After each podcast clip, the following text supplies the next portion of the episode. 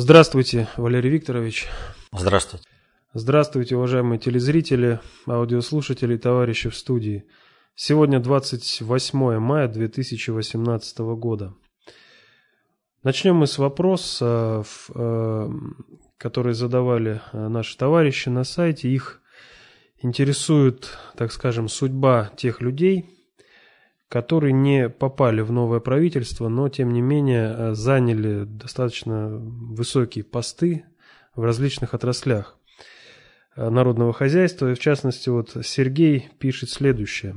По биографии Дмитрия Рогозина известно, что родился он в Москве, окончил МГУ, Мать у него внучка предпоследнего московского генерал-полицмейстера. Отец от слесаря-механика поднялся до должности начальника курировавшего ВПК СССР, э, проработал до отставки в 1989 году, потом занялся научной деятельностью тесть. Геннадий Николаевич Серебряков служил в первом главном управлении внешняя разведка КГБ СССР. Так полагаю, он является сынишкой военной элиты СССР, благодаря связям хорошо поднимался по государственной карьерной лестнице и неспроста, неспроста занимает должности в ВПК. Поэтому как он может быть предателем, если он продолжение элиты СССР. Правильно ли я полагаю, потому что он член элиты, и Путин его не может убрать, и в очередной раз назначает главой Роскосмоса. И Максим... Можно... Как он может быть элитой? Вернее, как он может быть предателем, если он член такой вот высокопоставленный? А кто у нас э, предал и продал Советский Союз? Не элита ли? Где было КГБ с ее мощнейшей разведкой и контрразведкой, с первым главным управлением? Тогда оно входило в КГБ. Все было слито. То есть есть определенный интерес именно у элиты предать и продать интересы России. Именно элита разрушила Советский Союз. И когда нам навязывают э, мнение, что мы все предатели, это неправда. Под это дело, вот э, совсем недавно, на 9 мая, такая патриотическая, патриотический телеканал и патриотическая передача, и там так диктор бодро вещает. Вторая ударная армия предателей под, во главе с генералом Власом – Вторая ударная армия не была предателями. Предателями, предателем был командующий, а вторая ударная армия погибала, но сражалась за страну. А теперь их вот таким мазком, одним, предатели. На каком основании? Предал генерал свою армию. Но армия, преданная генералам, продолжала сражаться за родину. То же самое по отношению к стране. Управление страны предало интересы страны в интересу своих узкокорыстных интересов, чтобы служить кому-то, чтобы стать у кого-то лакеями. А нам навязывают мнение, что может кто угодно быть предателем, только вот не такие вот заслуженные люди. Достаточно посмотреть на плоды деятельности Дмитрия Олеговича Рогозина, чтобы понять, на чьи интересы он работает. Не говоря о том, что он неоднократно об этом говорил по оглашению. Во многих его интервью он такие заявления делал, что было конкретно понятно, что он подпиндосник по убеждениям. Что Ну и далее от Максима вопрос. Валерий Викторович, удалось ли Путину поторговаться, в кавычках, с ГП э, за кадры в правительстве России? Небольшие изменения и ротация вызывают двоякие чувства. Но назначение подпиндосников, э, таких как Кудрин, председателем счетной палаты, Шувалова в, в ВЭП и Рогозина в Роскосмос, это что, как это понимать? Назначение правительства в любой стране – это очень сложный вопрос, и он сложный не только в плане того, что он многокомпонентный, но и с тем, что в этом процессе много лжи. Э, потому что вор никогда не скажет э, того, что он идет на какую-то должность для того, чтобы ограбить. Предатель никогда не скажет, что он идет на какую-то должность для того, чтобы предать страну.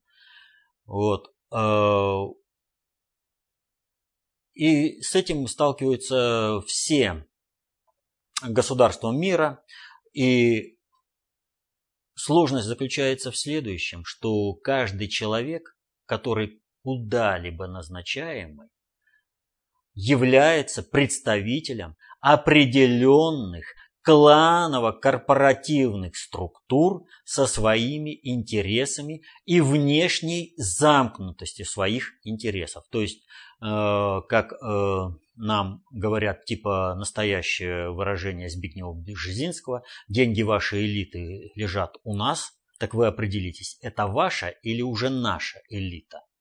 Вот. Э, конечно, Бжезинский мог назвать э, наших так называемых элитариев э, элитой Запада, нашей элитой. Вот. Потому что он ничего не понимал в надгосударственном управлении, а всего лишь приводил в удобные формы то, что ему диктовали более умные товарищи, такие как Киссинджер. Вот. Но на самом деле э, вся эта россионская элита на Западе, она ничто и звать ее никак. И э, ситуация с э, невыдачей инвестиционной визы э, Абрамовичу только лишнее тому доказательство. То есть целенаправленно, публично ткнули носом в дерьмо всему миру предъявили и показали, вы никто, звать вас никак. А судебный процесс Абрамовича с Березовским в лондонской юрисдикции привел к тому, что сейчас ни один олигарх, так называемый россионский, не сможет уберечь свои так называемые богатства, которые он вывел туда за рубеж, от того, чтобы их на законных основаниях конфисковала британская корона, британское государство. Хотите в Лондон ехать? Прячьте там денежки. Ну вы... Но Путин еще в 2002 году сказал, замучаетесь пыль глотать, вытаскивая свои деньги оттуда. Что же касается э, в России, то вопрос назначения, формирования управленческой структуры, назначения правительства а, э, еще более э, сложный процесс с тем, что у России прямо Конституцией запрещено глаз, оглашение строгих лексических формах государственной идеологии, что позволяет различным кланово-корпоративным группировкам формировать ту или иную идеологи... то или иное идеологическое обоснование своей деятельности. И, и вот это э, обстоятельство порождает э, такое состояние, что если основной массе населения понятно, русофобская, человеконенавистническая деятельность многих представителей э, в правительстве, как вошедших, так и не вошедших, имеется в виду таких, как Шувалов. Вот. Им понятно. Но значительная часть и особенно часть, замкнутая на конкретное проведение управления, уже идеологически близко этим кланово-корпоративным группировкам, и они видят, что управлять нужно именно так. Если Кудрин заявляет о том, что нужно, э, экономика России предназначена для того, чтобы стабилизировать экономику Соединенных Штатов и обеспечивать благополучие граждан Соединенных Штатов, у него же сплошные истерики из-за этого были, что «а, на оборону надо, на образование надо». Да вы что, это же мы ущемим интересы Соединенных Штатов. Вы вообще что себе позволяете? Но Кудрин находит серьезную поддержку в системе государственного управления. И нам что нужно? Нам нужно лобовое столкновение, когда они без проблемы обрушат страну в технологическую, в военно-политическую катастрофу. Вот Сталину работать было неизмеримо легче, нежели чем Путину. У Сталина была государственно выраженная идеология, четкая идеология. Построение э, общества рав... всеобщего равноправия. И на основе этой идеологии он выстраивал всех, кто мечтал стать новыми Наполеонами, как, например, Тухачевский. Все революции до Великой Октябрьской социалистической революции всегда после совершения воспроизводили ту общественно-политическую модель общества, которая была до революции. Вспомним Великую Французскую революцию. Сначала приходит республика, а заканчивается чем? Наполеон, император, а все эти революционеры пламенные стали, э, обрели определенные титулы, а кто-то стал даже монархами революционные-то маршалы. К тому же стремилась и значительная часть высшего управленческого корпуса России, Советского Союза. Но Сталин на основе идеологии выстраивал их постоянно, и возразить по-крупному им было нечего. Потому что было государственное управление, вся э, монополия на применение э, силы была у государства, то есть армия, милиция, э, спецслужбы. И в зависимости от того, кто, или, э, кто так или иначе руководил вот этими организациями, они в той или иной степени колебались, но тем не менее они оставались государственными, что позволяло осуществить перехват этими структурами и использовать их исключительно во благо государства. В настоящее время Путин имеет отношение с уже состоявшейся метаморфозой общества, когда та самая советская элита для того, чтобы состояться господами, продала и предала страну. И сейчас под это дело есть уже идеологическое обоснование. Нет той идеологии, которая сохраняла Советский Союз, на основании которой э, Сталин мог э, чистить э, ряды высшего управленческого корпуса, вычищать таких бонапартов, как Тухачевский. Нет, сейчас у нас плюрализм мнений, плюрализм идеологий, и, соответственно, этому получилось как-то. Естественно, оно не масло подорожало, а это управляемый процесс, что представители продажных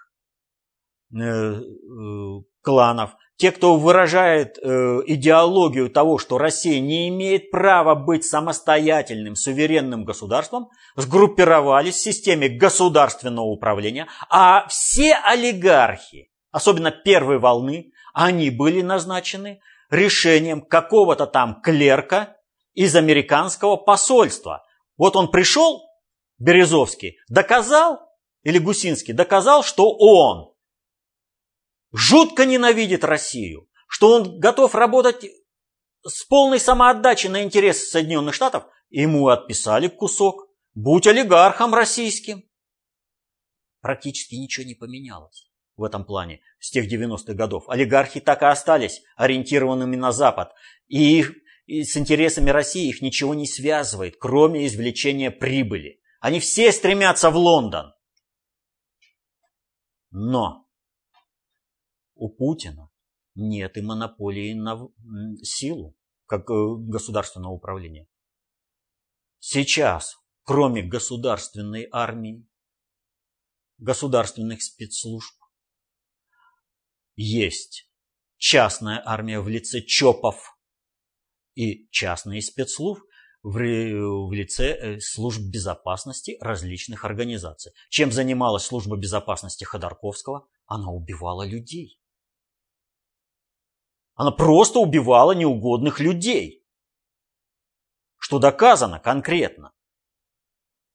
А сейчас проталкивается мысль о том, что у нас могут быть частные военные компании. То есть не государственно ориентированные. Чтобы можно было использовать эту силу против государства. То есть сейчас постоянно идет угроза того, что если будут слишком сильны, ущемлены интересы правящих в России кругов, замкнутых на интересы американской страновой элиты, то есть крупных подпиндосников, то у американцев это вот вообще где-нибудь американцев задерживало то, что они разжигали гражданскую войну? Они все страны мира опускали в гражданскую войну. А в России есть такой инструмент. Это олигархи, ЧОПы и службы безопасности. Значит, между этой Сцилой и Харибдой надо пройти с максимально осторожно, для того, чтобы достичь свои интересы и не допустить гражданской войны. Что нужно в первую очередь сделать? Нужно ликвидировать как минимум сектор в управлении чисто подпиндосный, то есть те, кто ориентируется на интересы Соединенных Штатов.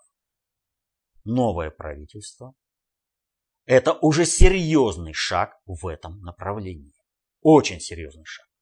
Что касается назначений таких, как вот у Шувалова, Кудрина, э, Рогозина, ну, по Э, Кудрину что можно сказать?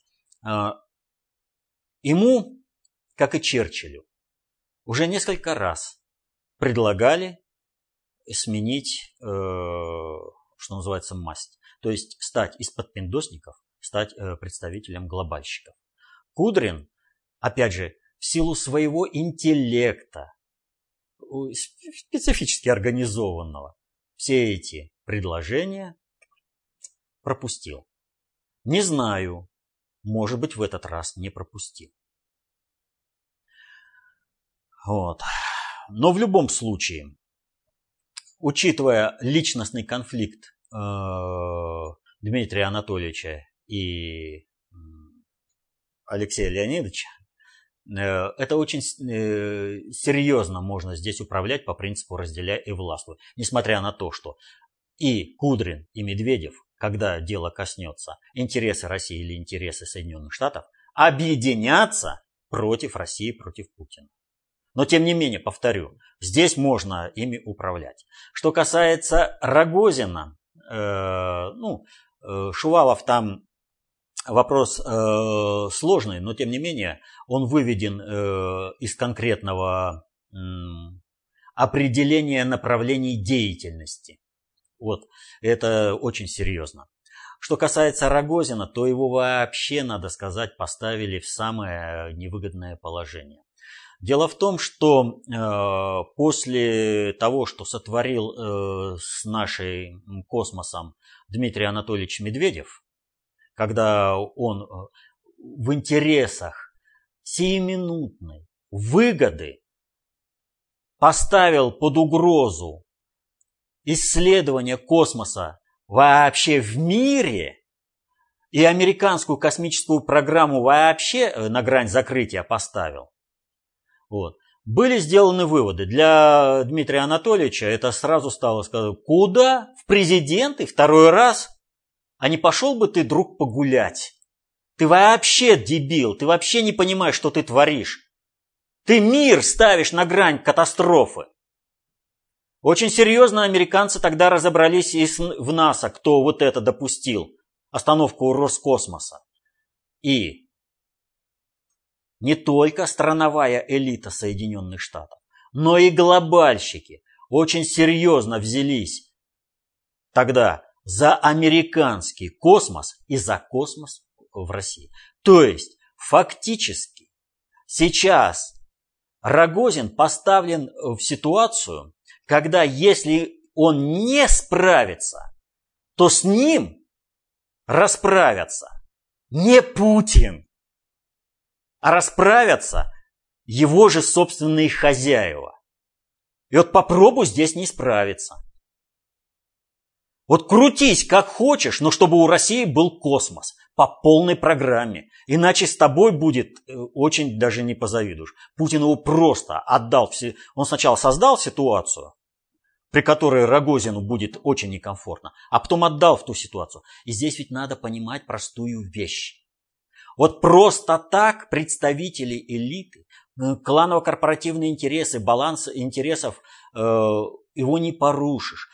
Представители элит не выведешь из управления просто так. Ну, вывели их из, из управления как э, из членов правительства, но они не уйдут в никуда. Значит, их нужно поставить так, чтобы ущерб от их деятельности был минимален, польза максимальная и в то же время возможность их зачистить до конца. И с Кудриным, и с Рогозиным, и с Шуваловым, и с Дворковичем. Со всеми решено именно таким способом. И вот э, здесь многие там э, часто говорят о том, что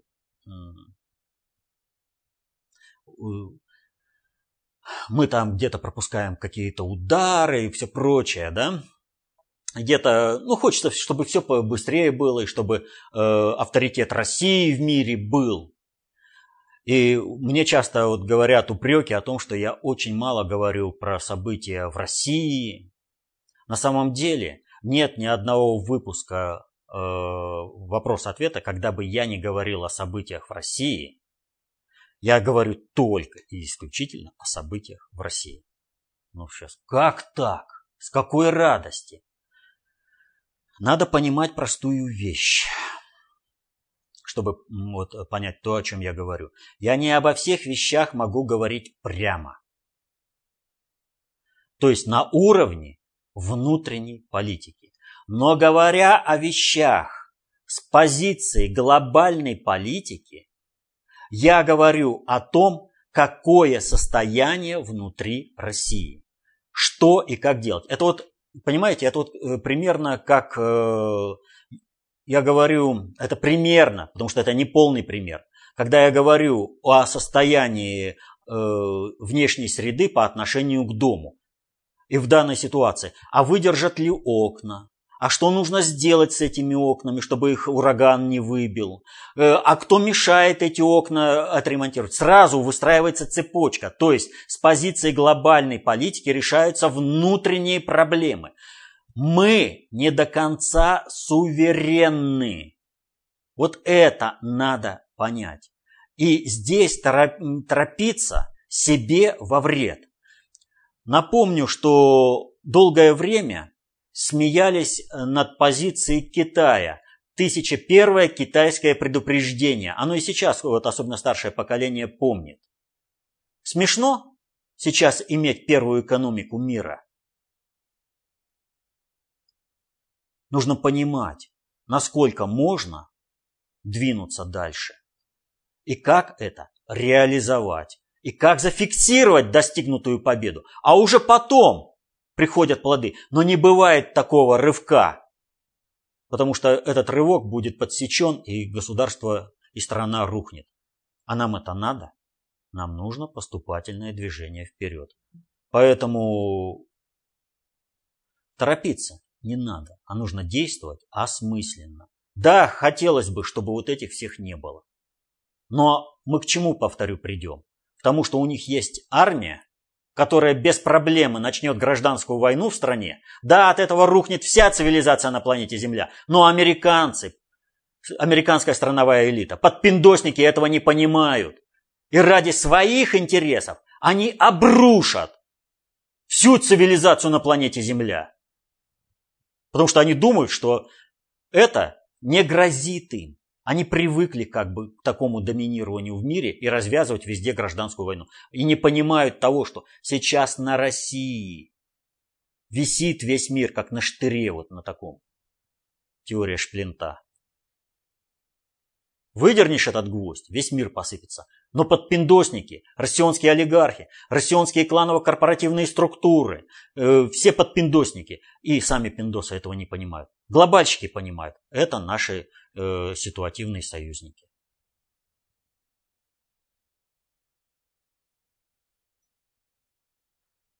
На прошлой неделе состоялся очередной Петербургский международный экономический форум. В связи с этим у нас есть тоже вопросы.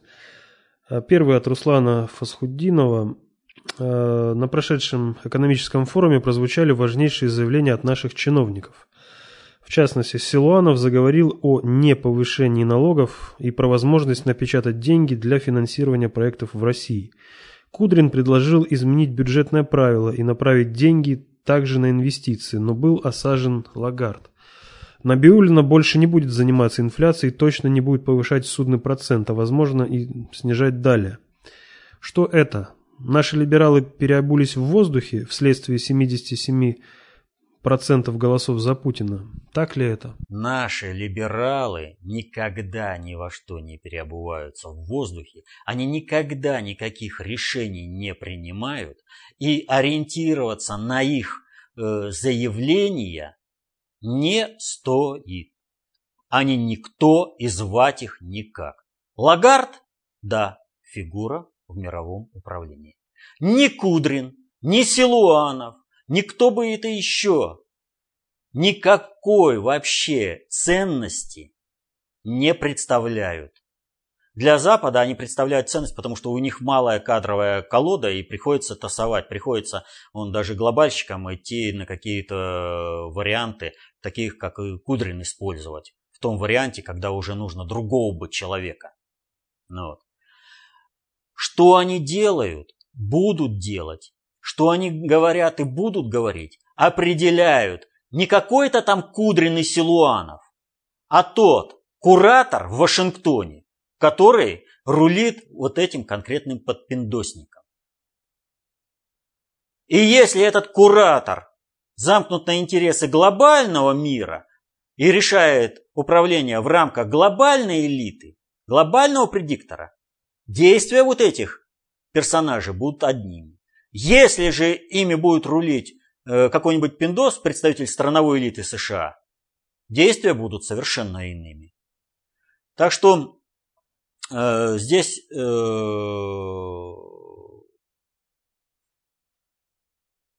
на них вот, ну, вообще не стоит обращать внимание. Нужно на знаковых людей обращать внимание, на таких, например, как Путин, ну, это, Путин это вообще фигура номер один во всем мире.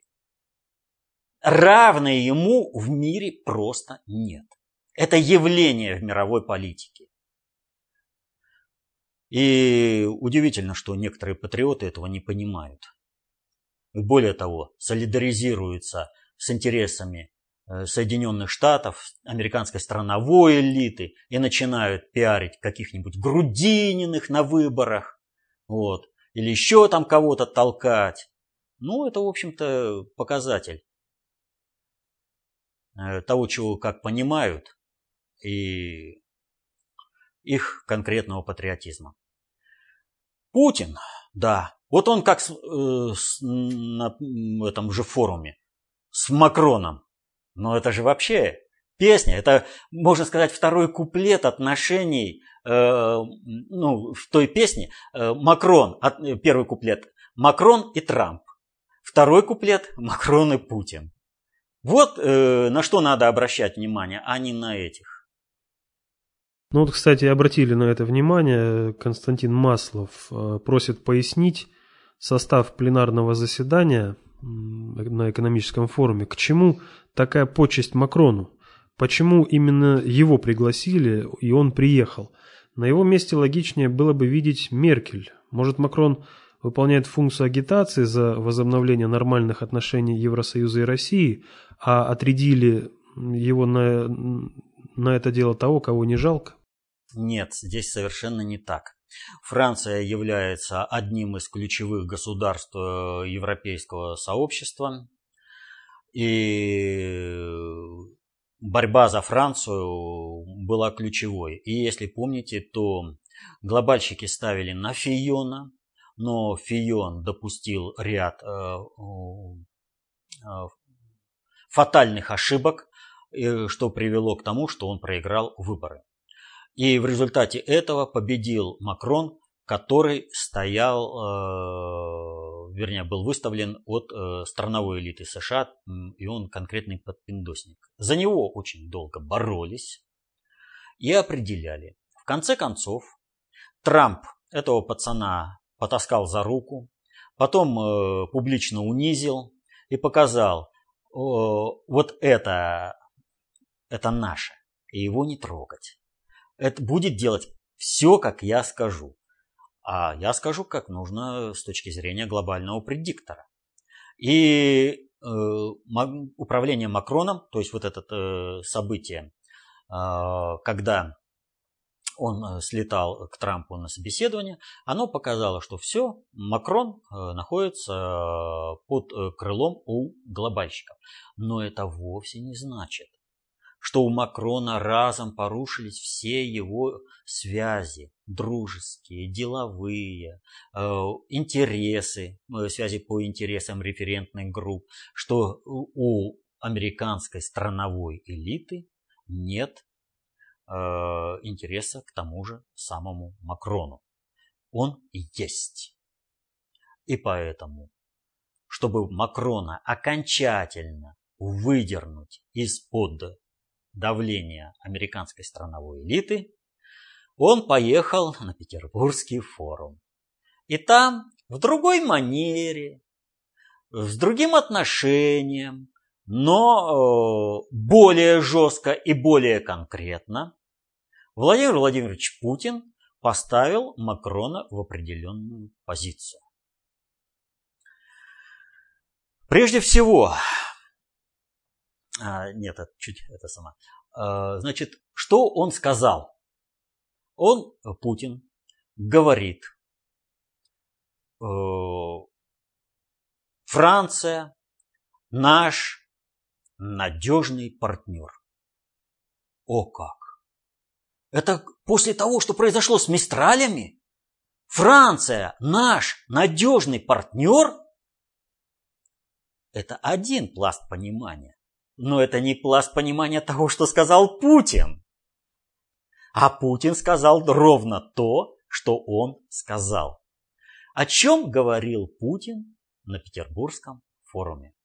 Путин говорил о том, что Соединенные Штаты ведут себя по отношению ко всем странам мира, как господин по отношению к лаке, и что всех абсолютно нагибают. И все под этим делом ломаются. Но всем, кто хочет выйти из-под американского диктата, Россия предлагает свою защиту. А кому предлагает э, Россия э, свою защиту? Только тем, кто деятельно и на практике в определенном э, взаимодействии с Россией уже начал оказывать сопротивление американской страновой элиты и выходить из-под их диктата. И здесь Франция, плохо ли, хорошо ли, как бы в остальных моментах, но четко действует в рамках вот именно этой стратегии. Взять, например, такой формат, как нормандский формат по разрешению конфликта на Украине. И еще целый спектр таких событий. И вот здесь, чтобы зафиксировать вот это состояние, Путин и говорит, Франция наш надежный партнер. По выходу из-под диктата Соединенных Штатов, потому что французские элиты стремятся выйти из-под диктата Соединенных Штатов, но не Макрон. Макрон испугался. Как это так? Меня лбом сталкивают с моими хозяевами в Вашингтоне. Да они же меня могут... И он тогда, нет, у нас есть своя армия, и мы сами можем защитить свой суверенитет. Испугался. Но тем не менее, сделал все, как сказал Путин. По всем остальным параметрам он вписался именно в это отстраивание от американского диктата. И Путин поставил перед всем миром проблему. Ребята, смотрите, какая ситуация. Американская непредсказуемая политика ставит вас перед всем, вас всех перед фактом, что вы теперь не имеете никакого горизонта планирования. Потому что за исключением моды, все производство должно иметь горизонт планирования свыше 4 лет. А 4 года – это срок, когда изменяются, перевыбираются президенты Соединенных Штатов. Вам э, Трамп показывает конкретно, все, Соединенные Штаты более не центр концентрации управления. Вы не можете на него замыкаться. Всем, кто хочет, давайте вот к России. Давайте. И будем решать. Всех защитим. И Путин ведь о чем сказал? Что Россия сделает все возможное, чтобы защитить мир от новых, каких бы то ни было, новых угроз. Он предложил миру защиту. И Макрон, как самый готовый, подготовленный, в том числе и Трампом, вот здесь и присутствовал. Он не мог напрямую возражать, это и, и этого было вполне достаточно. Все остальное сказал Путин. Макрон своим присутствием все это подписал. Он подписал, что Франция надежный партнер России по выходу из Америка, из-под американского диктата, что и требовалось. И в этом отношении надо сказать э, вот еще какую вещь. Это совершенно, вот ну просто совершенно не случайно совпало с тем, э, что у нас в Петербурге проходил вот этот форум. А что произошло? Ну, как нам э, наши всезнающие аналитики с телевизора говорят, ну, Трамп, он же сумасшедший. Он же вообще не понимает, что он делает.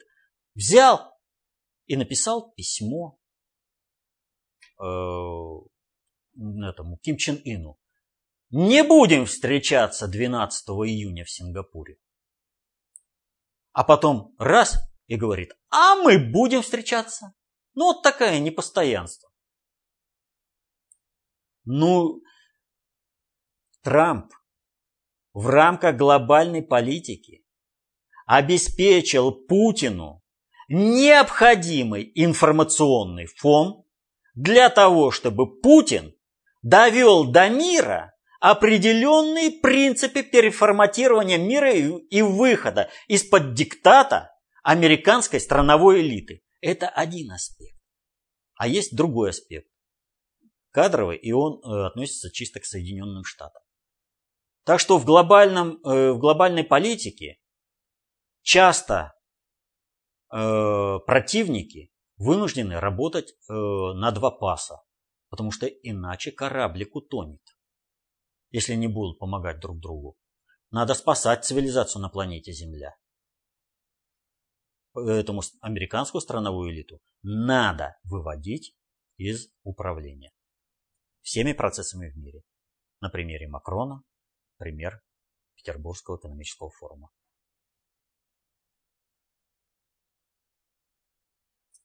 Далее вопрос э, связан с приближающимся в России чемпионатом мира по футболу от Александра. Валерий Викторович, вы говорили, что футболисты сборной России проигрывают потому, что получают такой приказ. Уже можно, уже можно сделать вывод о том, какой приказ получила сборная на предстоящий чемпионат мира – проиграть или выиграть. Или о приказе можно узнать только по результату. Какой план УГП на этот чемпионат мира в отношении сборной России? Довести ее до финала или опустить в очередной раз ниже плинтуса? Ведь в СМИ над игрой футбольной сборной не насмехается только ленивый. Каждый смехай считает своим долгом пошутить по этому поводу. Ну, в общем-то, к сожалению, э, наша футбольная сборная дает более чем достаточный материал для того, чтобы над ними насмехались. Вот здесь э, приказ – это только один аспект. Есть еще один аспект э, в дееспособности нашей футбольной сборной. Но ну, вообще, когда я говорил о приказе и после этого выиграли, я говорил про нашу хоккейную сборную, которая профессионализм э, держит на совершенно иной планке. А вот что касается футбола, то здесь э, ситуация, в общем, такая. Когда отбирают игроков в сборную, их берут за умение играть. Но когда они приходят в сборную, у них совершенно иной график тренировки, образ жизни и все прочее. Их э, кормят, поят, им обеспечили социальный статус. И в результате этого их профессионализм начинает падать сыгранность команды хуже. Потому что когда команда проигрывает, она должна проигрывать, ну, чтобы люди видели, что объективно она проигрывает. Они не могут поддержать атаку, не могут э, это, атаку отразить противника. То есть нет сыгранности, э, чего-то там э, бегают, задыхаются, потому что э, не тренировались должным образом. Вот. И это очень много. То есть мало отдать приказ. Нужно, чтобы еще сборная могла этот приказ выполнить. А этот процесс готовится заранее. Глобальный предиктор, планируя и отдавая нам проведение чемпионата мира, и так хорошо, как вот сейчас Петербургский экономический форум отработали, имеет определенный интерес – стабилизировать положение в мире за счет России. Только Россия может быть тем гвоздем, на котором устоит, э, задержится вот это, не рухнет весь мир в пучину глобальной экологической, экономической, военно-политической катастрофы. Именно это откладывает планы уничтожения России и позволяет России и государю России Путину реализовывать план по обретению суверенитета. Но мы постоянно говорим о том, что сопротивление американской страновой элиты и их периферии подпиндосников во всем мире носит ожесточенный характер. Они вообще не понимают, с чем они играют, чем они рискуют. Ради резаной зеленой бумаги, ради того, чтобы служить американской страновой элите, они готовы ввергнуть любую страну в гражданскую войну и обрушить цивилизацию на планете Земля. Они не понимают этого, что они делают. Но они это делают ежедневно, сопротивляясь на всех параметрах, на всех уровнях, по всем параметрам на всех уровнях. И мы не знаем, насколько планы глобального предиктора по отношению к нашей сборной будут реализованы в силу усилий американской страновой элиты и подпиндосников. То, что наша футбольная сборная не должна победить, это как бы понятно. Но то, что она должна стать, э, занять одно из призовых мест, это тоже прослеживается у глобального предиктора. Но как это будет реализовано? Это вот будем смотреть. Еще один вопрос, связанный с футболом. Валерий Викторович, а почему финал Лиги Чемпионов э, в этом году прошел именно в Киеве? И почему обвинили Россию в избиении английских фанатов? А именно для того, чтобы обвинить Россию в избиении английских фанатов, он не должен был пройти в Киеве. Ну а где бы еще можно было бы обвинить Россию в том, что она вот ведет себя так в преддверии чемпионата мира. Ну как еще показать опасность России? Как накрутить э, антироссийскую истерию в мире? Вот вам и конкретно. И вот смотрите, можно было провести в другом месте. Но глобальный предиктор мог бы и перенести не в Киев, не в зону боевых действий, но страновикам под пиндосником всего мира нужно было туда. Но поскольку они управляют структурно, вот и там произошло. А там не важно, кто напал. Главное, виновна Россия. Все. На Западе Россия виновна априори. антирусская, антироссийская истерия не замолкает уже тысячу лет.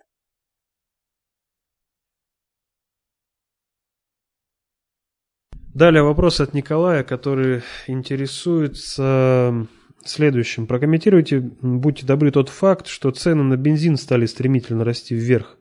Что это? Процесс э, в том же ряду, как блокировка телеграмма и зимняя вишня, э, и он, этот процесс был запущен под Майдан, или это ку наших элит э, перед страновой элитой США, дабы противодействовать президенту, а может и карта наших элит, чтобы сформировать максимально расположенное к себе правительство.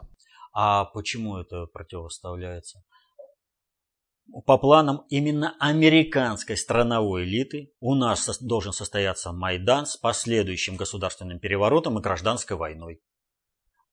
Повышение цен на бензин, запланировано было тогда, когда разрабатывался план, что чемпионат мира станет тем спусковым крючком, который, с которого посыпется наша страна. К этому времени нужно подготовить э, все население напрячь его, чтобы оно было эмоционально взвинчено, чтобы его давили социальные неурядицы, что а голосовали за Путина, а вот он все не так, он тут олигархов не прижал, там все прочее. А кадры где возьмешь? А как ты их заменишь? Толпу, в общем-то, по-особому не интересует, но именно толпу и заводят всем вот этим. А дальше ведь, э, вот смотрите, Силуанов. Вот мы сейчас 140 миллиардов дадим олигархам. Напомню, олигархи воруют народное достояние. Каждый олигарх стал олигархом по, по распоряжению американского госдепа, чиновника из американского госдепа. И у него на такие случаи, в принципе, ну, там не на такие случаи, а вообще на случаи, чтобы экономика страны функционировала, есть его личные накопления, так называемые. Они не его личные, это украденные у народа деньги впрямую. И они должны идти на модернизацию производства, на компенсацию инфляции, на то, чтобы цены на продукт не росли. А они что нам Силуанов сообщает? Ну вы ж поймите, они ж бедненькие такие, цены на нефть растут, и они, естественно, на Запад продают. А им же компенсировать надо как-то, чтобы они здесь э, продавали это подешевле. Вот мы 140 миллиардов им даем, а потом народ чухнет, что это будет в августе, в сентябре, что мы у народа забрали. Ну так вы не волнуйтесь, мы потом что-нибудь решим. То есть Силуанов, и здесь ему верить-то надо, он прямо говорит, это начало полномасштабного давления на все население с целью вызвать социальное напряжение в стране, с целью развязывания, э, совершения государственного переворота и развязывания гражданской войны. То есть Силуанов прямо заявил, что он находится среди активных участников антигосударственного заговора по совершению государственного переворота, по развязыванию гражданской войны, что он предлагает такие рецепты, чтобы давить население, чтобы социальное напряжение только росло, чтобы экономика рушилась. Первый вице-премьер. К сожалению, у Медведева. не смогли отстоять. Да, у Медведева. Э, далее вопрос, э, можно сказать, самый часто задаваемый. Зачитаю в редакции от Антона. Вандалом испорчена картина в Третьяковской галерее. Иван Грозный убивает э, своего сына, ну, э, Иван Грозный, сын его Иван. Э, картина явно клеветническая. В 1963 году проводилось вскрытие гробницы и механических повреждений черепа а сын, э, сына Ивана не обнаружено, а содержание ртути было повышенным. Велась борьба за власть между кланово-корпоративными группировками того времени. Учитывая предательство бояр – Вполне сын Иван мог быть отравлен, как и сам царь. А учитывая миф о Данае, порча картин – это запуск матрично-эгрегориального процесса. если в мифе о Данае запрограммировано разрушение СССР, то какую алгоритмику запускает порча картины Репина? А, значит, э, ничего клеветнического в картине Репина Э, Иван Грозный и сын его Иван, 15 ноября 1508, 16 ноября 1581 года, нет. Само название. Иван Грозный и сын его Иван. Там не говорится о том, что Иван Грозный убивает своего сына.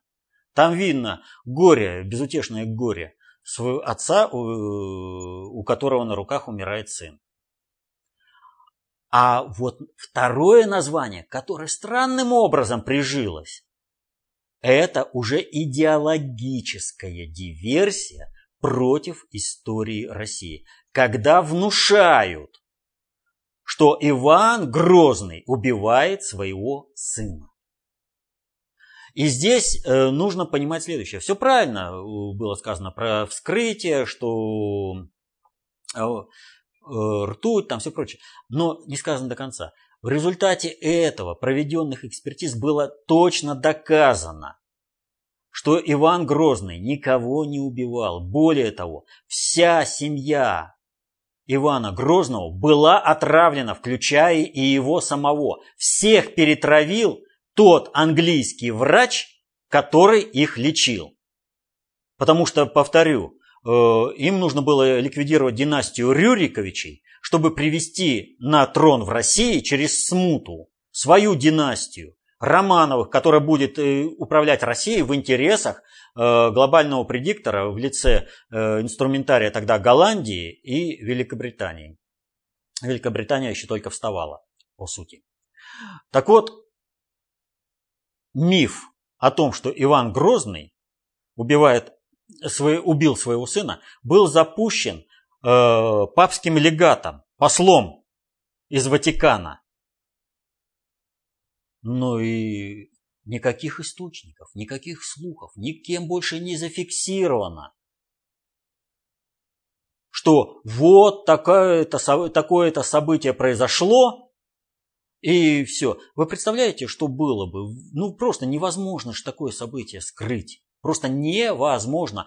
Но знает об этом только папский легат. И он сообщает. А потом с его слов уже начинают в той или иной мере, кто заинтересован оболгать Россию, вот это повторять. Но в России никто вообще об этом не говорил. Экспертиза доказала полный клеветнический навет. Но это фактологическая составляющая. Что касается картин Репина, то они многие носят мистический характер. Такие картины, как, например, э, запорожцы пишут э, письмо турецкому султану. И вот э, картина Иван Грозный и сын его Иван, там достаточно сказать, что натурщик, с которого писался Иван Грозный, э, действительно чуть было не убил своего сына. То ли специально, то ли в, при, в приступе ярости, то есть непонятно как, но ребенка вынужден был свидетель этого всплеска забрать э, на воспитание в свою семью. Натурщик сына покончил жизнь самоубийством, так что картина достаточно такая э, мистическая. И люди, и, которые смотрели эту картину, вот, э, как передают, испытывали какой-то вот, ну, такой вот мистическое, не ужас, ну, многие такие вот, такой дискомфорт, э, гнетущее такое состояние. Вот. То есть есть определенная эгрегориальная матричная составляющая, которую чувствует основ... подавляющее большинство людей. И вот как признается сам вот этот вандал, он ведь в принципе-то не хотел убивать. Да, это не, у него засело то, что Иван Грозный убивает своего сына. Да? Это историческая неправда. Он даже не прочитал название, как называется по-настоящему картина изначально. Вот. Да и он ушел бы все, но он спустился, в буфет, выпил водки, и на него накатило. И потом он сидит, э, дает вот показания, в интернете есть, да, он ошарашен от того, что произошло с ним, что он сделал. Так вот, э, безусловно, без всяких вариантов, это вот без всяких гаданий, но картина сама по себе имеет очень мощное эгрегориальное матричное воздействие на людей, которые ощущают практически все. Но это не первое покушение на эту картину. А первое покушение состоялось в 1913 году. По закону времени до смены логики социального поведения в обществе, э, соотношение эталонных частот обновления информации на биологическом и на социальном уровне. Но именно 20 век, первая половина 20 века, и шел вот этот процесс. В начале 20 века это было самое начало, и весь мир затрясло революцией в Китае, в Мексике, в Европе, в России. Вот. Но и Первая мировая война. 1913 году было покушение на эту картину. Результатом этого покушения стал слом всей общественно-экономической формации государства России.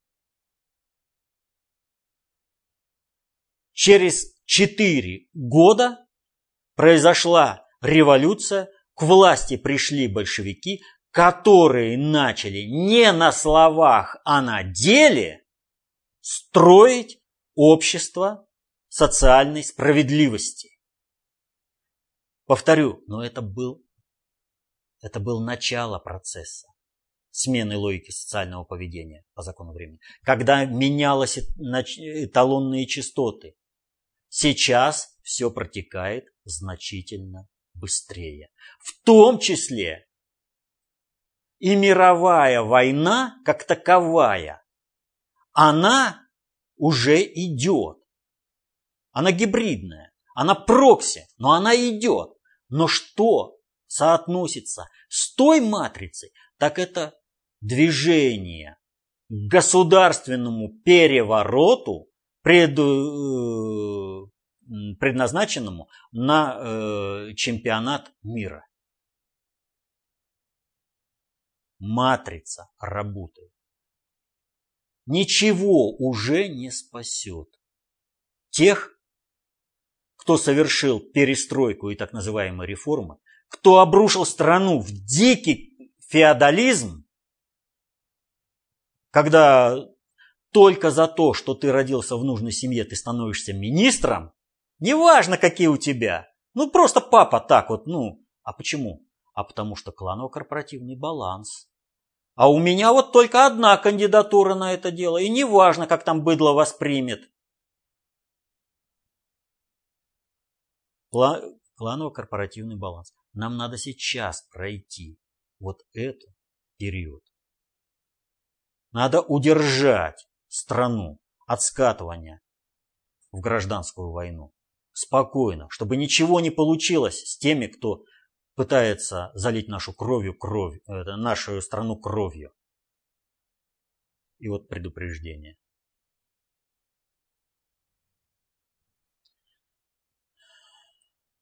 Пожалуй.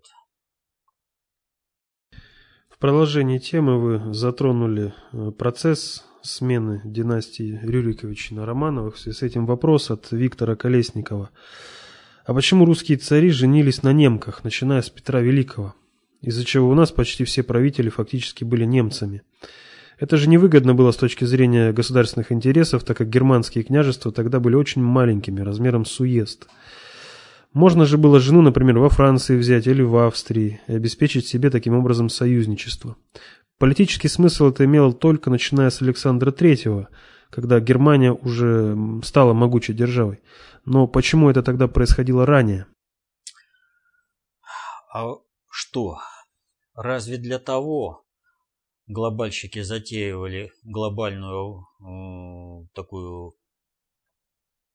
реформацию России, э, когда ликвидировали династию Рюриковичи и приводили свою династию Романовых, чтобы эта династия Романовых стала равной тем, кто управляет миром, равной ведущим государством западной цивилизации.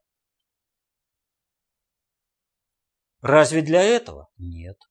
Они привели династию Романовых, чтобы династия Романовых, управляя Россией, решала для Запада необходимые э, вопросы для обеспечения существования западной цивилизации. При этом тратились ресурсы бы России, а когда бы Россия полностью исчерпала свои ресурсы, она бы рухнула. Для этого нужно, чтобы Россия всегда была в ущербном состоянии, не в партнерских, чтобы ни у кого не было желания э, на каких-то родственных чувствах э, поиграть. И так он, э, Россия постоянно выпрягалась, и появлялись Э, действительно государи. Петр I, Николай I, вот. в какой-то степени даже Александр III. А вот, э, опять же, в этом отношении, да и личные родственные отношения не помешали, когда уже устаканилось, и все эти царствующие, все правящие дома а, королевские в Европе все были родственными а, английской империи. Это что, помешало а, мировой войне? Это помешало, между прочим, это вот только способствовало, чтобы по единому сценарию все прошло, управлялось из одного центра. Но разве это помешало ликвидировать э, царскую семью в России? Нет. А почему? А потому что вы не справились со своей задачей. Вы выпрягались, вы постоянно хотели сделать Россию великой. Поэтому их целенаправленно, чтобы вот это вот, понимаете, провинциальность, э, убожество вот этих э, множества э, королевских домов, э, княжеств э, Германии. Ну что они из себя представляли? Он вышел из своего королевства и закрыл свое королевство на ключ. Ну, западные сказки. В дверь королевства постучались, э, принцесса на горошине. Король встал, пошел, открыл дверь, увидел на э, пороге принцессу. Но это же реальность. Вот это, понимаете, всегда, чтобы они знали свое место, чтобы воспитывалось, прививалось в генах, что они ничтожество, несмотря на то, что Россия великая. Но так это в какой-то мере и работало западничество в россионской элите, оно процветало. Именно отсюда. Потому что приходило э, из какого-то там э, третьесортного, а то и вообще пересортиться э, европейского княжества. И она, естественно, приносила все свои взгляды, чтобы ей понравились все эти фрейлины, там, этот ее двор, э, чтобы понравиться ей, говорили то, что нужно. Они формировали определенное информационное поле среди элиты. Элита смотрела, как бы вы, это, кто прорвется ко двору. И все это распространялось. Вот оно запничество и цвело. Потому и женились, что это был план по изменению всего формата российского государства, чтобы Россия стала сырьевым придатком Запада и ни на что никогда не претендовала. А иначе не станут равными. Оттуда пошло. Россия должна стать частью Европы. Сравните размеры России и размеры Европы. Ресурсные возможности России, ресурсные возможности Европы. Это только умственное свое убожество может сформировать такую это, Россия должна стать частью Европы. Это отсюда. За счет того, что российским царям предписывалось жениться на второсортных там это и вообще пересортиться э, этих э, европейских принцессах. Пиджак пришивают к пуговице. Да. Далее вопрос от Дмитрия, который просит прокомментировать следующее событие. Хиллари Клинтон принесла, принесла шапку-ушанку на церемонию вручения дипломов Ельского университета, где она выступала с напутственной речью перед выпускниками, сказав при этом «Если ты не можешь победить их, присоединяйся к ним». Надо отметить, что шапка-ушанка была черного цвета и, и с кокардой в виде красной звезды э, в обрамлении э, вет, ветвей.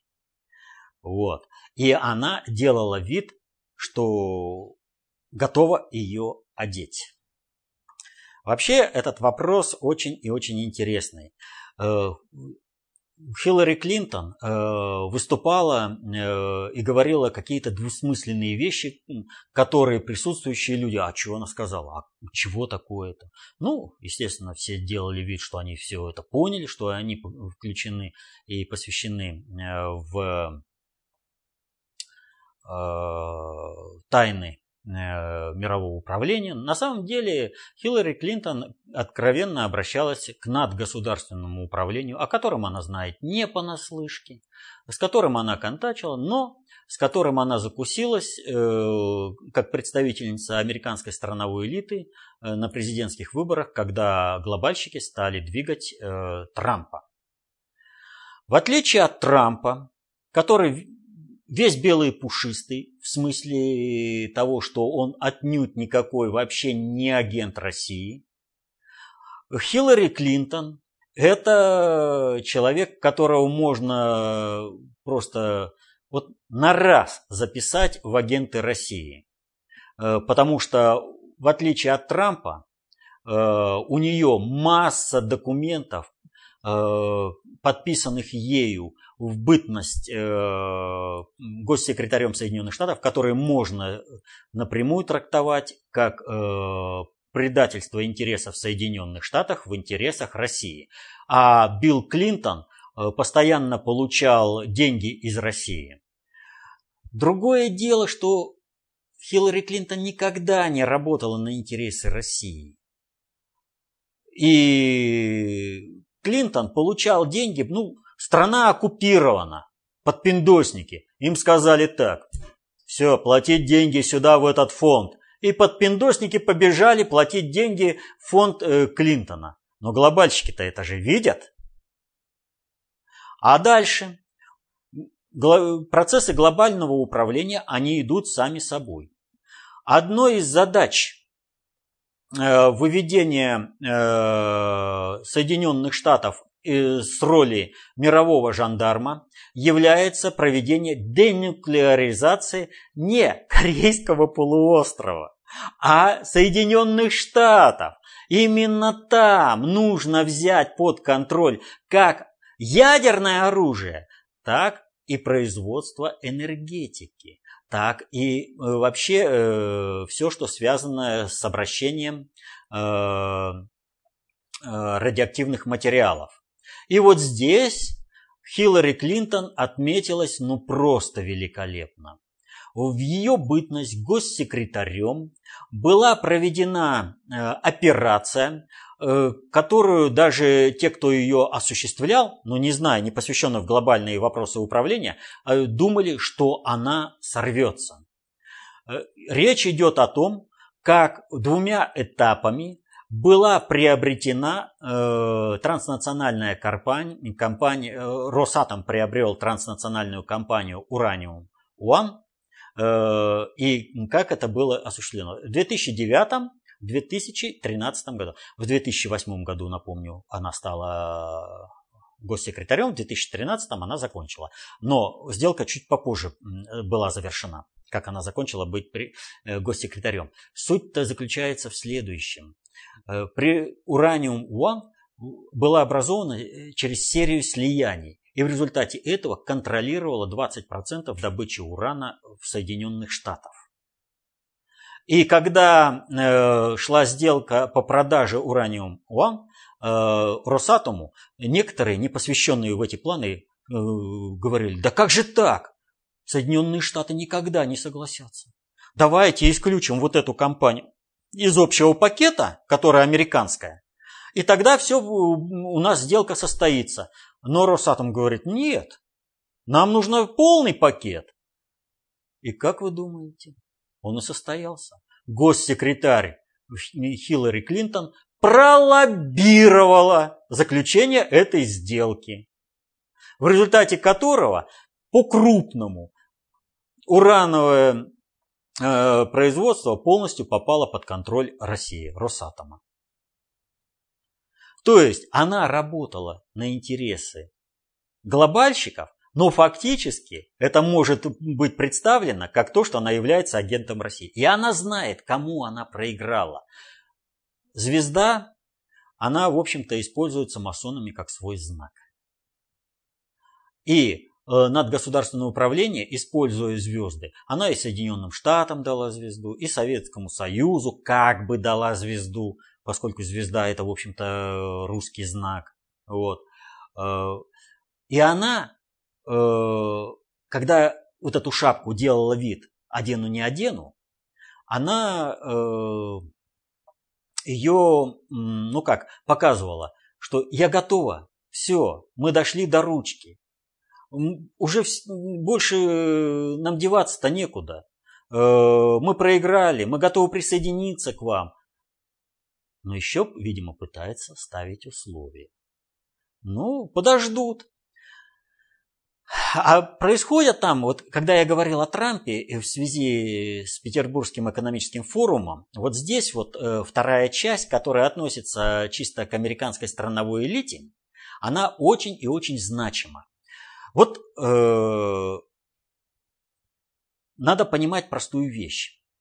Блеф, чтобы в него поверили, он должен быть реальным. Вот он должен быть э, по полной программе. Иначе никто не поверит, и у тебя управленческий маневр рухнет. Поэтому то, что Трамп готов обрушить сделку с КНДР, должны были прочувствовать все по полной программе. Это должно... И он письмо написал. Но разве КНДР э, отказалась от проведения переговоров? Нет. КНДР выполнила всю свою программу. Более того, на э, свой полигон в Хюнгери они закрыли. Правда, не пригласили специалистов. Но надо сказать, что при закрытии э, вот этого полигона, где испытывалось ядерное оружие, специалисты были лишними. Северной Корее надо выходить из масштабного блефа, то, что они владеют ядерным оружием. Соответственно этому там должны быть корреспонденты, которые говорят, все объекты э, уничтожены. И не должно быть было специалистов, которые бы определили, что никогда не было там ядерного взрыва. Поэтому они и делают. Второй аспект вот этого.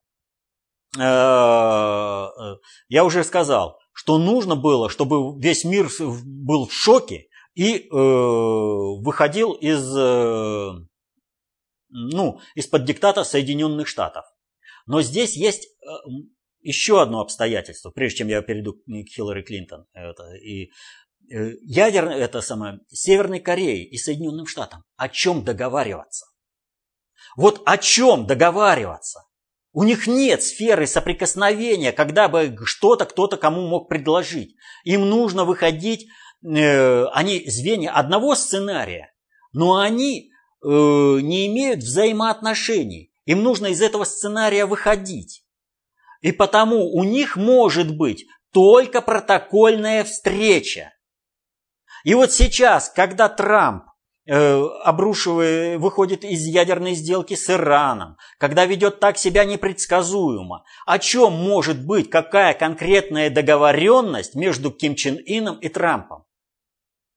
Только встреча и выражение Э, благих намерений. Ровно то, что всегда и изначально требовалось от встречи Трампа и Ким Чен Ина. Чтобы дальше двигать этот процесс, чтобы дальше двигать процесс объединения двух Корей. И потому уже вброшена идея о том, что э, президент э, Южной Кореи может быть третьим участником встречи э, Ким Чен Ина и Трампа.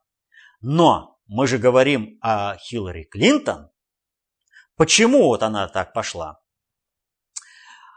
Э, это уже после того, как Клинтон шапочкой э, понадевала там, э, вернее, изображала понадевать. Трамп заявляет, делает заявление, что лучший способ предотвратить войну – это быть полностью готовым к ней. Но кто бы спорил? Но что он делает? Одни заметили то, что он там 350 новых кораблей э, готовит. Но Трамп делает другое.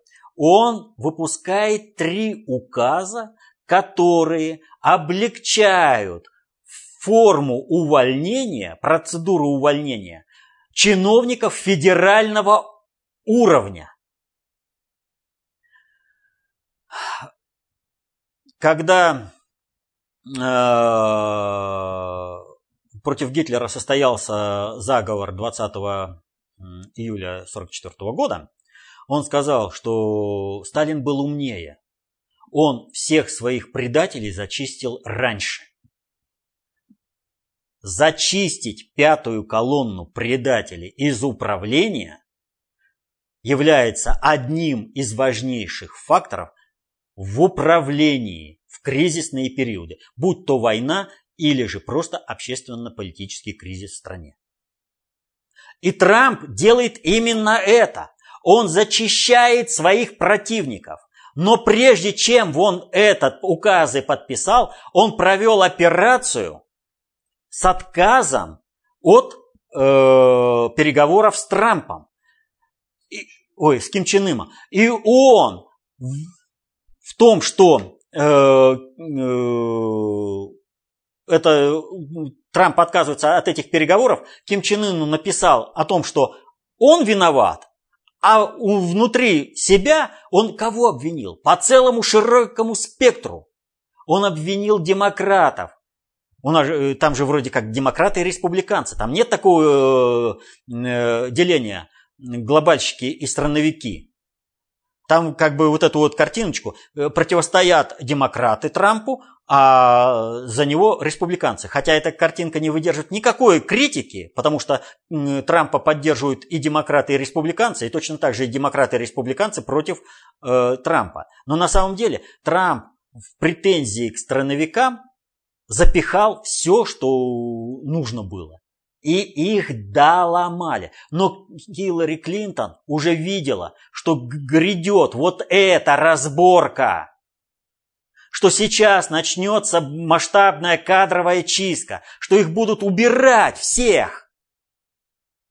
И Трамп сначала поставил всех перед фактом, когда у них все начало рушиться во всем мире, все начали выходить из-под диктата Соединенных Штатов, все начали тормозить, когда э, э, страновая элита обладает меньшей ресурсной устойчивостью, нежели глобальные элиты.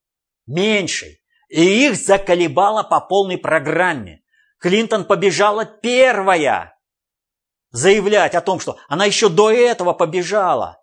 Заявлять о том, что все, все, мы сдаемся, сдаемся. Но такие маневры, они не останавливаются на полушаге.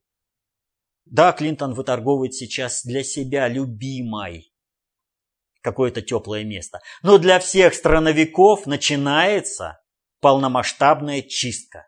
Зачистка по полной программе. И это решено, было решено э, через маневр, который сказали, а Трамп сумасшедший, что он там? Захотел, написал Ким Чен Ыну письмо, захотел, не написал, да? А то, что вот спокойно работа шла, смотрите, э, команда одна в Сингапур для подготовки э, саммита, другая в этот, э, о господи, в Пномпень э, улетела. Все, идет нормальная работа. И спокойная реакция Ким Чен Ына и КНДР, она показывала то, что все прекрасно понимают этот сценарий. Это он для других спектакль-то идет. И Помпео выставлял. Но, повторю, блеф должен быть реальным. Если ты где-то сложаешь, когда блефуешь, ты проиграешь. Поэтому Помпео по полной программе. Поэтому дошло до того, что э, Трамп письмо пишет. Все, отказываюсь от 12-го, от встречи с тобой, Ким Чен Ын. Ты виноват, а потом, да нет, все нормально. Возврат опять же играет на то, что Соединенными Штатами никто считаться не будет. И всю фактологическую часть, не фактологическую, а смысловую часть, методологию понимания процессов управления, технологии перехода под э, протекторат России Путин изложил на экономическом форуме. И то, что на экономическом же форуме одно из первых лиц Китая заявило о том, что нет, мы признаем, что Соединенные Штаты являются единственной сверхдержавой, ровным счетом ничего не значит для Соединенных Штатов и в отношениях с Китаем. Но это выход. А, Россия, ну ты бодайся-то с Соединенными Штатами, а мы в стороночке постоим. Вот о чем идет речь. И э, опять вот э, пару слов э, о Китае, э, в который переносится центр концентрации управления. Ошибочно думать, что Китай это социалистическое государство. Вот еще в 90-х, когда только-только начиналось это строительство, нового Китая, можно было бы подумать, что Китай это э, государство, которое идет по социалистическому пути. Китай строится как исключительно фашистское государство, где благами цивилизации охвачено порядка 300 миллионов, а миллиард так и остается неохваченный. За счет этого миллиарда строится как бы социальный рай. Но строится он для китайцев – да как бы ты вообще даже близко не стояла. Пустые города стоят с прекрасно построенным э, жильем. И китайцы ведь и прямо говорят, мы ждем миграции э, профессионалов со всего мира, специалистов. Мы планируем переселить к нам 250-300 миллионов. Мы для них и города-то строим. А что для своих-то граждан? А для своих граждан введен э, рейтинг социальной как же он называется, социальный рейтинг-то, а, надежности э, вылетело из головы. Но это легко найти. Согласно этому рейтингу, если ты по целому ряду параметров э, не подходишь, то тебя наказывают. В частности, э, не пускают на самолет. Вот ты покритиковал правительство, а тебе запрещен перелет на самолете. Вот когда наши ура-патриоты и все родители за, социали... за, за социализм ругают Грефа и прочих за то, что они хотят э, внедрить этот рейтинг у нас в России, они почему-то и не замечают, что он вне... уже реально внедрен в Китае. Какой социализм? Вы вообще, ребята, откуда? Там строится исключительно фашистское государство. И отнюдь не в интересах китайцев. Повторяю, там 300 миллионов охвачено социальным э, улучшением вот этого всей инфраструктуры. А миллиард как был, так и остается э, вот этим, как сказать-то, ну, материалом, который должен э, землю навозить. Э, ее обрабатывать. А? Навоз. Да, навоз. Вот. А Привезут всех специалистов. Для этого и руками китайцев строятся эти города. Поэтому Китай, он стремится к тому, чтобы стать э, центром концентрации управления. Он идет по этому направлению.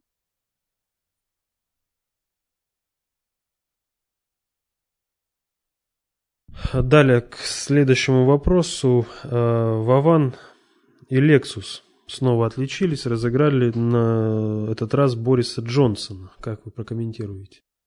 Но я же уже сколько раз про это говорил. Идет дискредитация полностью всего государства под названием Великобритания. Полностью. Вы понимаете, вот сейчас все эти удары с новичком, там, со всеми делами, да, они все возвращаются в Великобритании. И я же говорил, что глобальному предиктору без разницы, как протекал бы этот вариант. Если бы Россия подломилась, ну Россию бы закабалили бы еще сильнее и не дали бы суверенитета. Но Россия выстояла благодаря нашему МИДу. Почему так и истерят-то некоторые наши ура-патриоты на телевизоре? Срочно поменять министра иностранных дел. Да что это такое? Он там промолчал, там промолчал. Здесь только требуют. И повторю, Китай, прежде чем стал вот этим государством, э, первой экономикой мира, Он постоянно фиксировал позиции, нарабатывал, нарабатывал, нарабатывал. А нам что предлагают? А нам предлагают сразу шею себе сломать, ринувшись в атаку. В мире, где у нас вообще нет союзников. То есть не хотят вообще, чтобы Россия соизмеряла свои возможности. Маневр в данной ситуации – самое эффективное средство. Вот. Так вот, Великобританию специально нужно было... Вот Брексит готовили под разрушение всей Европы.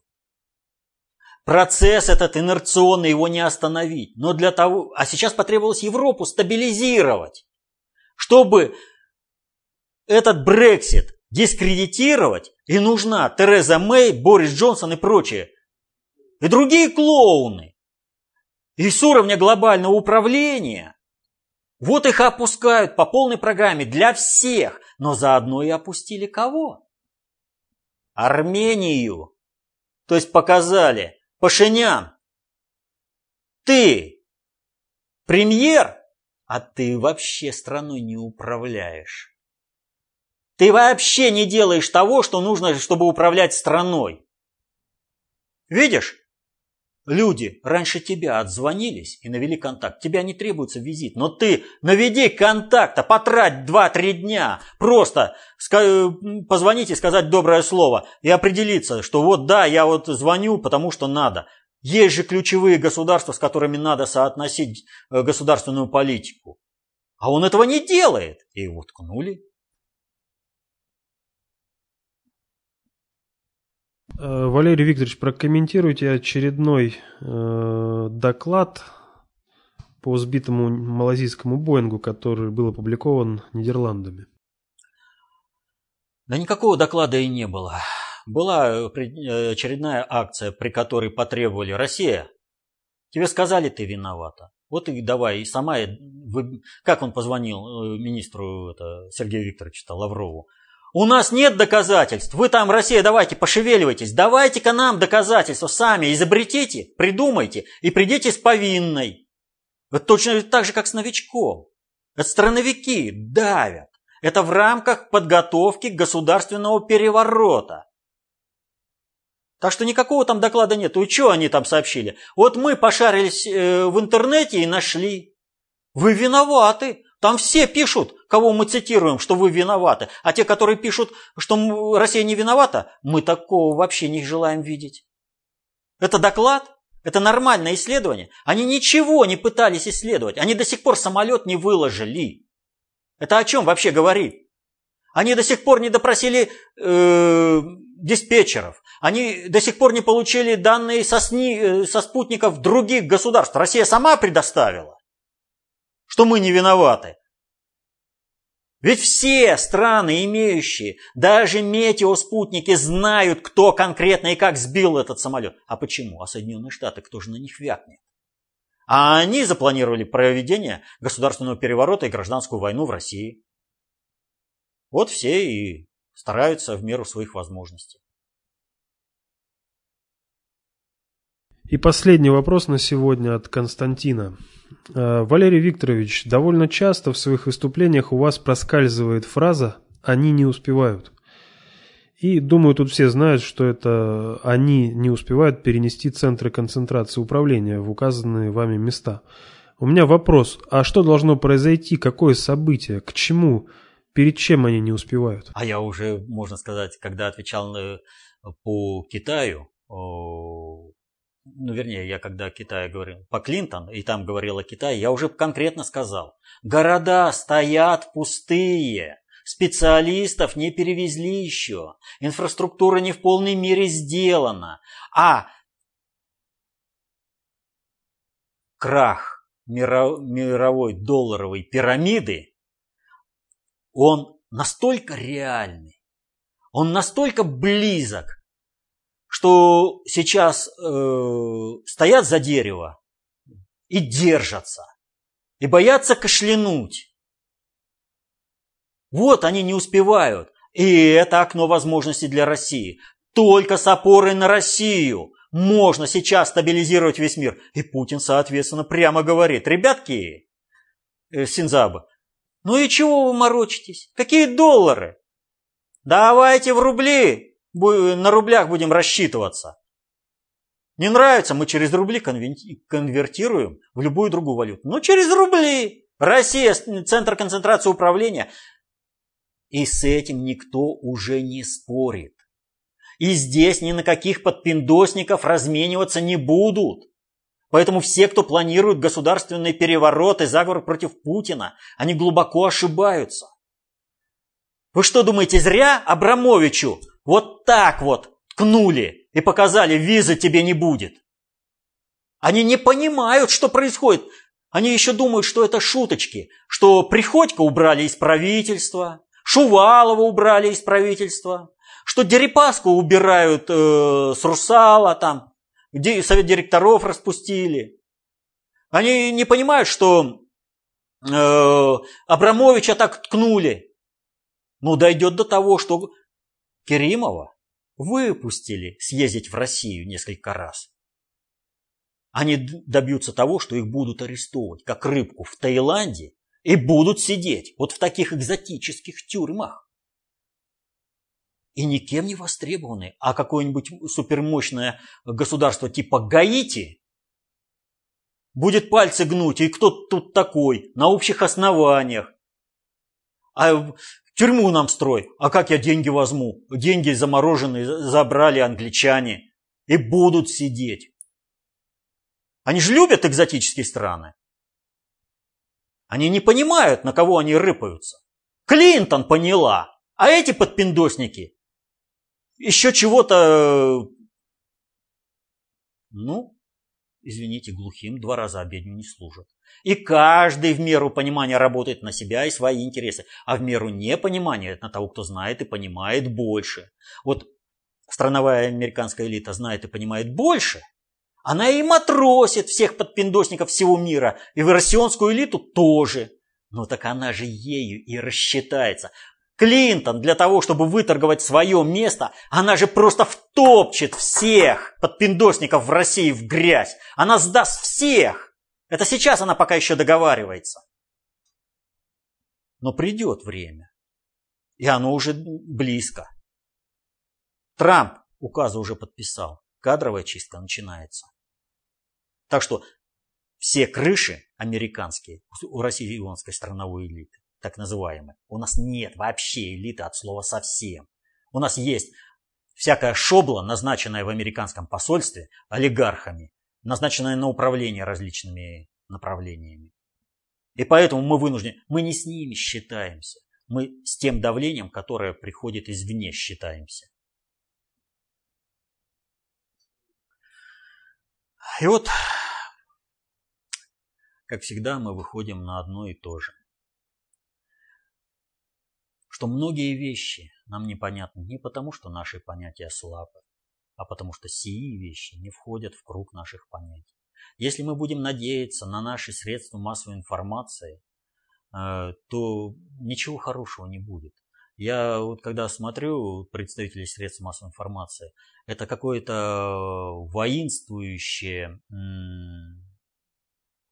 убожество, причем абсолютно неграмотное, но с таким опломбом. Они вещают о таких вещах. К этому же приближаются и наши аналитики, которые тусуются с одного канала на другой, и они там чего-то выступают. Для них Трамп непредсказуем. Все конкретно, предельно, четко, ясно. Но при одном условии. Если не сидеть в песочнице геополитики, если разбираться в глобальной политике, если понимать э, виды социальной власти и виды социальной идиотии, то есть знание, власть, Берите эту власть в свои руки. Защищайте интересы свои и своей семьи. Если вы будете знать, как вам защитить интересы свои и своей семьи, вы обеспечите бескризисное развитие всего общества. Вы не допустите государственного переворота и гражданской войны. Вы обеспечите своим детям счастье и мирное небо над головой. Так что читайте толстые книги внутреннего предиктора. Берите власть в свои руки. Счастья вам. До следующих встреч.